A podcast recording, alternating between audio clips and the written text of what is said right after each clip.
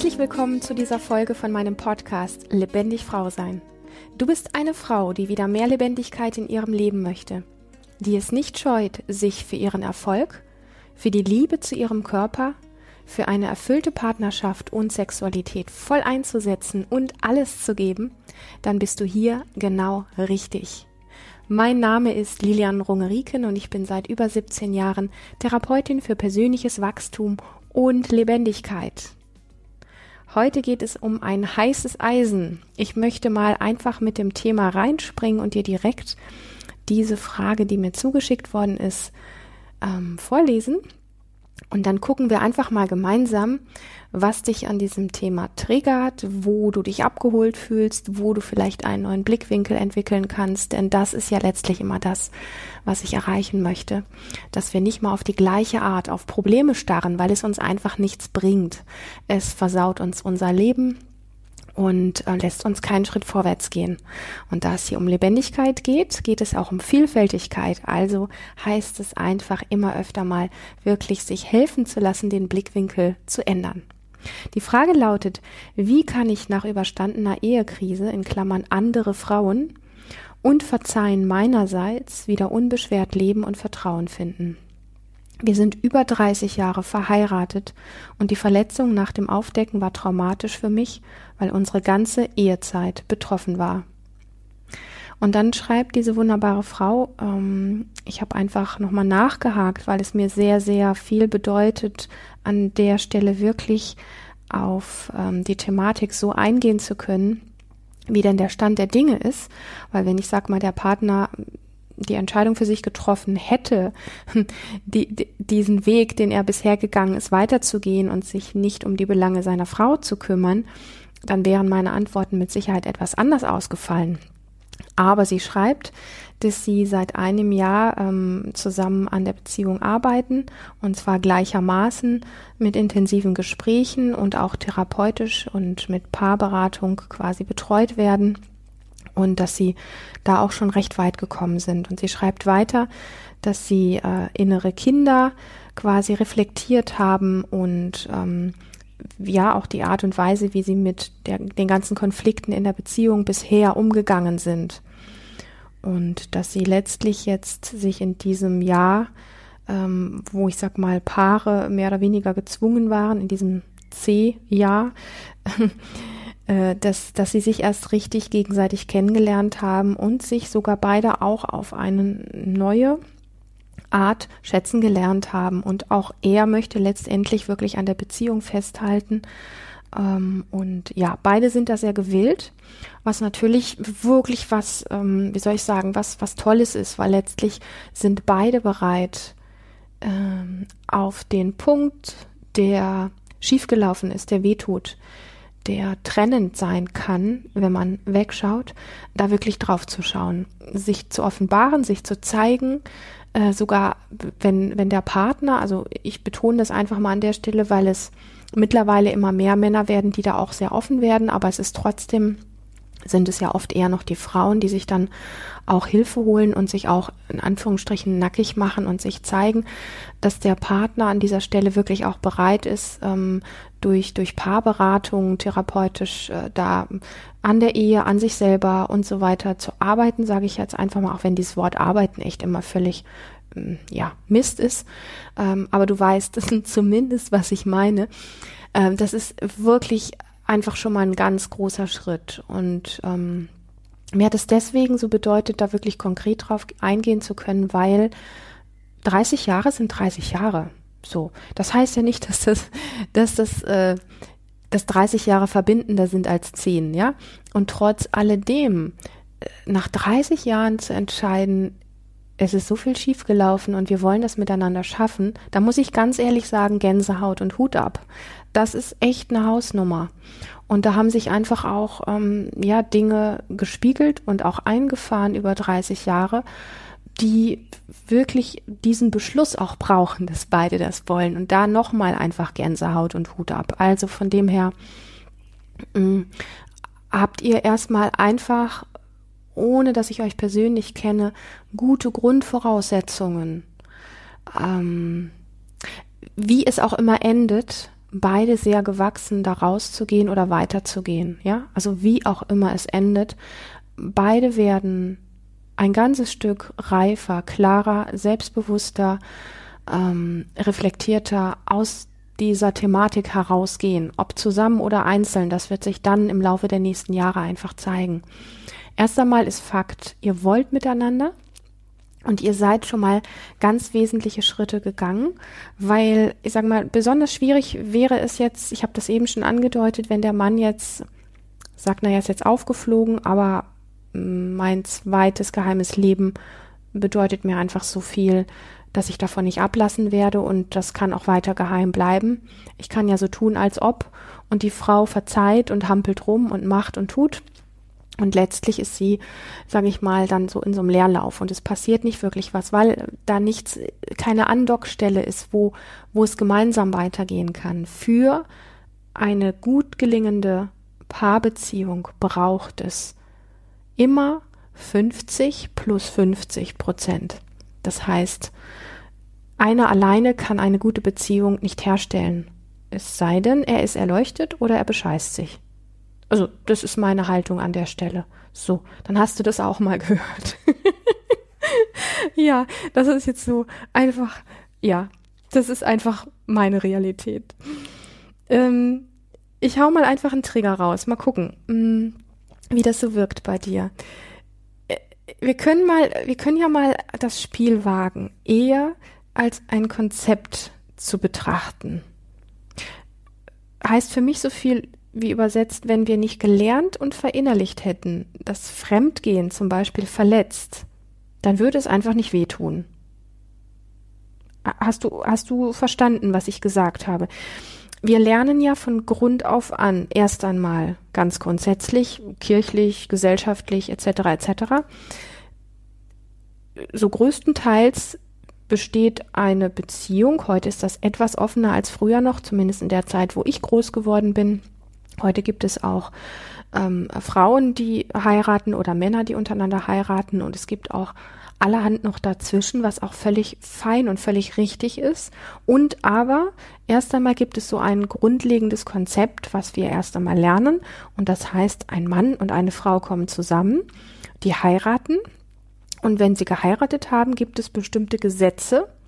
Und zu diesen Gesetzen gehört unter anderem auch, dass wir nicht fremdgehen, es sei denn, man hat innerhalb der Ehe geregelt, dass Fremdgehen okay ist, ja, in Klammern.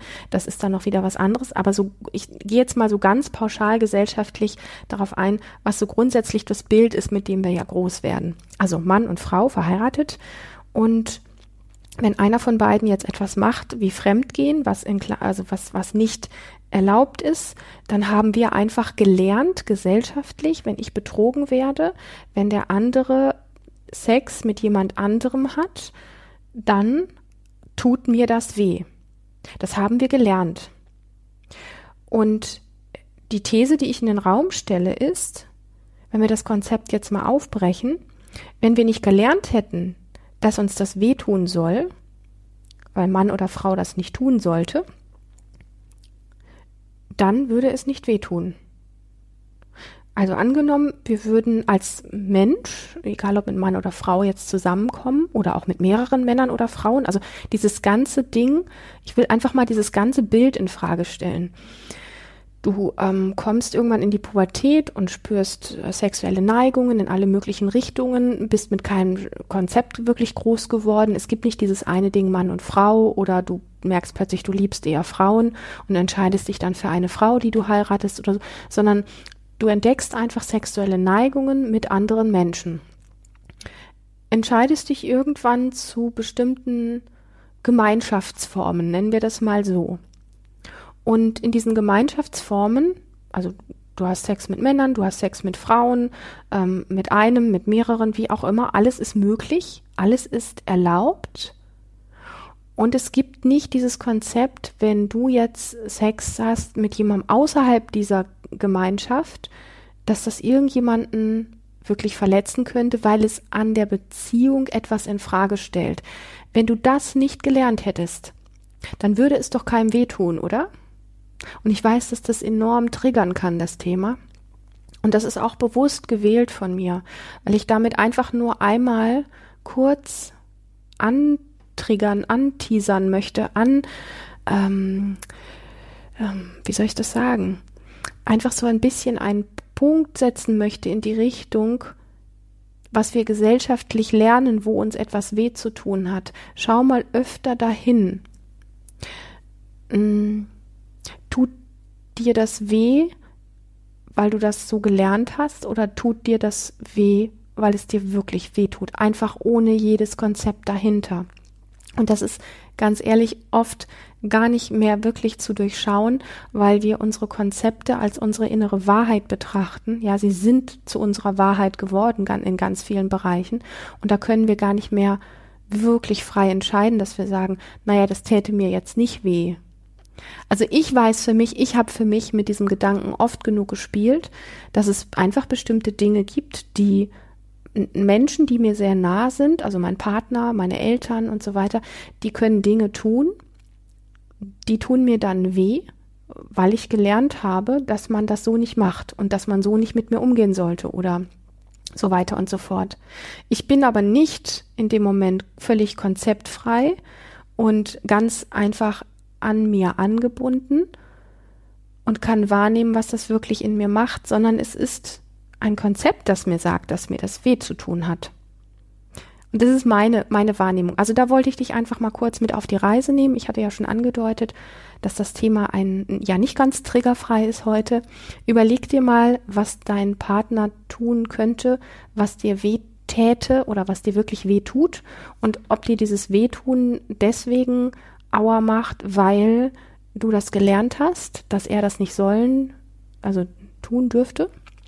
Jetzt verwurschtel ich mich selber ein bisschen in meinen Worten, aber ich denke, du weißt, was ich meine. Oder ob es dich wirklich auf jeden Fall ohne jedes Konzept treffen würde. Also, dieses ganze Ding, was so mit, mit ähm, Vertrauen zu tun hat, auf welcher Basis steht das denn eigentlich, ja? Also, auf welchen Lernkonzepten steht das? So, dann machen wir mal einmal einen Haken hinter. Vielleicht komme ich da nochmal später drauf zurück. Das wollte ich nur mal in den Raum schmeißen, weil es manchmal einfach ein bisschen wach macht für manche Dinge. Und wir sprechen ja dann gerne von inneren Kind und von keine Ahnung was und so weiter und so fort. Und wenn es um Konzepte geht, die wir gelernt haben, bin ich mir nicht immer ganz sicher, ob es sich nur um diese inneren Kinder und sonstigen Sachen dreht oder ob es nicht einfach auch nur angelernte Dinge sind und ob wir da nicht auch umlernen können. Und natürlich möchte ich dieses ganze Thema alles andere als in den Dreck ziehen oder mich lustig machen. Ja, für mich ist das ähm, Leben in Gemeinschaft, egal ob das Mann Frau ist, Frau Frau ist, viele Frauen sind, viele Männer sind oder eine kunterbunte Gemeinschaft, das ist ganz egal. Ähm, dieses Thema ist für mich hat auch eine gewisse Heiligkeit. Und ich will mich da überhaupt nicht drüber stellen, weil ich bin diesbezüglich ganz bestimmt nicht erleuchtet und überhaupt nicht fertig. Aber eine Zusammenkunft von Menschen hat ja im besten Falle Regeln und bestimmte Vereinbarungen. Und, ähm, und da gilt es einfach auch zu schauen, wer hält sich daran und wer nicht. Und wer bricht diese. Und was bedeutet das, wenn diese Regeln, diese gemeinsamen, diese gemeinsam aufgestellten Regeln gebrochen werden, diese Vereinbarungen, die letztlich ein Stück weit die Grundlage einer Zusammenkunft von Menschen sind, die gemeinsam leben oder einen bestimmten Lebensabschnitt verbringen oder ein bestimmtes Projekt zusammen machen oder oder oder. Und ähm, das hat schon auch etwas, was eine gewisse Energie gibt für sei es eine Ehe, eine offene Beziehung, eine Freundschaft, was auch immer. Ja, also diese Form der Zusammenkunft von Menschen ähm, hat immer eine gewisse Basis, auf der es beruht oder auch von der es lebt. Und da gehören unter anderem Vereinbarungen und Regeln dazu. Und was passiert, wenn die im Grunde gebrochen oder verletzt werden? Und von dem her einfach diese Deutlichkeit, ich spreche ja gerne mal einfach so ein Triggerthema an, was aber nicht heißen soll, dass ich mich über dieses Thema drüber stelle oder mich in irgendeiner Form lustig mache oder es besser weiß oder oder. Ganz im Gegenteil, sondern es ist eher einfach so, lass uns das mal von der anderen Seite angucken und vielleicht löst das in dir auch was oder vielleicht hilft es dir, einen anderen Blickwinkel einzunehmen, ähm, um letztlich auch eine andere Gefühlsverbindung zu diesem Erleben zu bekommen. Was ich sehr, sehr wichtig finde, grundsätzlich, wir können jetzt die, die Beziehung nehmen, die Ehe nehmen, wir können eine Freundschaft nehmen, was auch immer. Da, wo Menschen zusammen sind für ein Projekt oder auch eine längere Zeit, sind für mich einfach regelmäßige Gespräche sehr wertvoll. Und das macht ihr augenscheinlich, ähm, wo es ja immer schon auch darum geht, und das wiederum tun insgesamt die Menschen viel zu wenig immer wenn irgendwie etwas im Raum steht, dass das ausgesprochen wird, statt dass es runtergeschluckt wird. Also zum Beispiel, du hast jetzt ein gewisses Misstrauen deinem Mann gegenüber, weil er über 30 Jahre ähm, tatsächlich verschiedene Frauen hatte neben dir. So, dass du für den Moment ähm, sowas hast wie eine innere Ahab-Acht-Haltung, einen inneren Kontrolleur, der wahrscheinlich par excellence an der vorderster Front steht, sobald bestimmte Dinge passieren, ja, mit ihm oder zwischen euch oder er das Haus verlässt oder was auch immer, ist erst einmal sehr, sehr verständlich, weil die gemeinsamen Vereinbarungen und Regeln gebrochen worden sind. Und weil ich vermute, dass du es, ich sag mal, vermutlich länger schon auch wie gefühlt hast und vielleicht anfangs nicht ausgesprochen hast, vielleicht anfangs, wo du es ausgesprochen hast, hat er das vielleicht, ja, auch abgelehnt und gesagt, da ist nichts und so weiter und so fort. Und dieses wirklich, sobald etwas im Raum steht, darüber zu sprechen und dass beide da sind, dass du das aussprechen kannst, wenn du Angst hast und er das nicht lächerlich macht und die Türe knallend rausgeht sondern dass das, was da ist zwischen euch, dass das, was bei dir ist zwischen euch, auftauchen darf. Und einfach nicht sehr diskutiert werden muss, sondern dass du einfach sagen musst, du hast mir vorhin gesagt, dass du heute Nachmittag für zwei Stunden weggehst und in mir schießt gerade meine Angst und mein Misstrauen hoch. Punkt. Und da muss jetzt der Mann das gar nicht rechtfertigen. Der muss sich nicht erklären, sondern es ist einfach nur heilsam, wenn das da sein darf. Nicht mehr und nicht weniger. Und vielleicht hat er Lust zu sagen, ich gehe nachher einfach nur zu meinem Freund Max und wir trinken ein Bierchen zusammen und gehen mit den Hunden Gassi. Und wenn du möchtest, kann ich dich von Max aus anrufen. Egal, ob er das sagen möchte oder nicht, es spielt keine Rolle. Das Wesentliche ist, dass du aussprechen darfst. Andersrum genauso. Wenn er zum Beispiel spürt, du kontrollierst ihn, du kannst nicht loslassen, dass er sagen kann, Schatz, ich fühle mich gerade von dir kontrolliert. Und dann musst du dich als Frau nicht rechtfertigen, du musst nichts erklären, sondern das darf einfach da sein. Er darf sich ja kontrolliert fühlen, es ist ja sein Gefühl. Du darfst Angst haben, es ist dein Gefühl, es ist deine Sorge. Und so lernen wir in Beziehung, wie soll ich das sagen? Einerseits mit unseren Gefühlen da sein zu können, ohne auf sie vorwurfsvoll auf den anderen zu projizieren und gleichzeitig als Partner, der das anhört, sich nicht schlecht zu fühlen, sich auch nicht rechtfertigen zu müssen, sondern dass einfach zwei erwachsene Menschen über das sprechen können, ganz einfach. Ich habe gerade Angst, wenn du nachher gehst, dass du zu einer Frau gehst. Das hat so, so etwas ganz Einfaches. Wenn dein Mann sich kontrolliert fühlt, ich nehme das jetzt nur als Beispiel, ähm, vielleicht gibt es auch andere Dinge, die bei ihm hochtickern, und er sagt, ich habe mich gestern Abend irgendwie von dir komplett kontrolliert gefühlt oder ich habe irgendwie das Gefühl, du misstraust mir ohne Ende, ich halte das nicht mehr aus. Und dann muss einfach gar nicht viel mehr sein, sondern ihr könnt euch anschauen und ihr könnt einfach spüren, was das mit euch macht und jeder übernimmt für das, was in ihm vorgeht, in dem Moment die Verantwortung. Wenn der Mann sich rechtfertigen möchte, übernimmt er für diesen Drang, sich rechtfertigen zu wollen, die Verantwortung. Wenn du dich rechtfertigen möchtest, weil du dir nicht erlaubst, weil du dir es selber verübelst, dass du kontrollierst, dann übernimmst du für dieses ganze Paket, übernimmst du Verantwortung. Und es geht wirklich nur um dieses Auftauchen dürfen mit den Dingen. Also alleine das, ich könnte jetzt, glaube ich, zwei Stunden drüber sprechen, weil ich weiß, wie wertvoll das ist. Also immer dann, wenn was im Raum steht, wirklich aussprechen statt runterschlucken. Und das muss letztlich, ich sag mal, sowas wie ein Willkommen von beiden ein Stück weit haben dürfen. Das ist dieses in Beziehung mit Dingen auftauchen dürfen vor dem anderen. Und dann finde ich einen Aspekt sehr interessant und wertvoll, nämlich hinzuschauen, in welcher Form verlässt du dich denn immer wieder oder hast dich vielleicht verlassen? In welcher Form betrügst du dich immer wieder oder auch ihn? Ja, was sind deine Mechanismen, dich zu verlassen oder auch die Beziehung? Was sind deine Mechanismen, ihn zu betrügen oder auch dich selbst zu betrügen? Vielleicht hast du dich mit dieser Frage schon auseinandergesetzt, ähm, vielleicht auch noch nicht. Ich finde es sehr wertvoll, weil man hat ja gerade, wenn ein Partner fremd geht, den Fokus sehr stark darauf, was er gemacht hat und vergisst darüber, dass der andere in manchen Bereichen oftmals also ziemlich oft, so eine Art Spiegel ist für eine eigene Eigenschaft.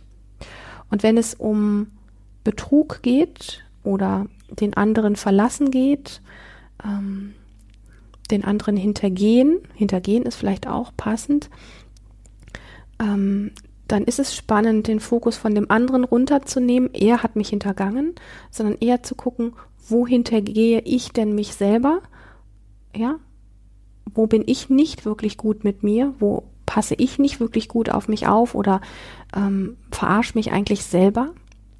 Oder aber auch mal zu checken, wohinter gehe ich ihn denn? Das ist dann meistens eine andere Form. Also du wirst nicht die gleichen 30 Jahre, wo er andere Frauen hatte, andere Männer gehabt haben. Das ist eher selten. Aber es gibt mit Sicherheit eine Art und Weise, wie du dich selber verraten hast oder ähm, verlassen hast oder dich selbst betrogen hast. Einfach mal zu überprüfen, was da bei dir kommt und gerne auch mal diese Frage einfach aufschreiben. Vielleicht kommt nicht sofort was, aber manchmal, wenn man ein paar Mal drüber schläft, dann tauchen dann doch so die ein oder anderen Dinge auf und mit denen kann man dann weitergehen und da kann man wirklich gucken, hey, das mache ich immer noch, ich gehe da immer noch so mit mir um. Das ist nicht gut.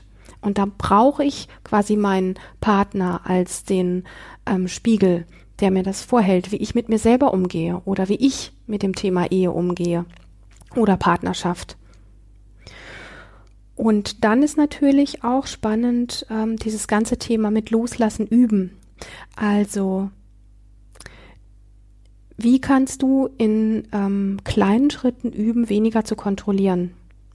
Wenn du bestimmte, eine bestimmte Art hast, äh, zu überprüfen, wo er hingeht zum Beispiel oder was, was bei ihm gerade ist. Einfach mal zu gucken, in welchen kleinen Schritten kannst du das mal lassen, weil das kann ja ganz schnell auch zu einer Sucht werden. Ähm, da überforder dich nicht. Von Anfang mach nicht die größten Dinge sofort. Ähm, damit wirst du dich wahrscheinlich eher selber vor die Wand fahren. Aber so kleine Dinge, so kleine Dinge, wo du so automatisch schon tust. Keine Ahnung, man kann, ähm, was kann man machen? Den Computer oder das Handy vom Partner kontrollieren. Ähm, was kann man denn noch machen?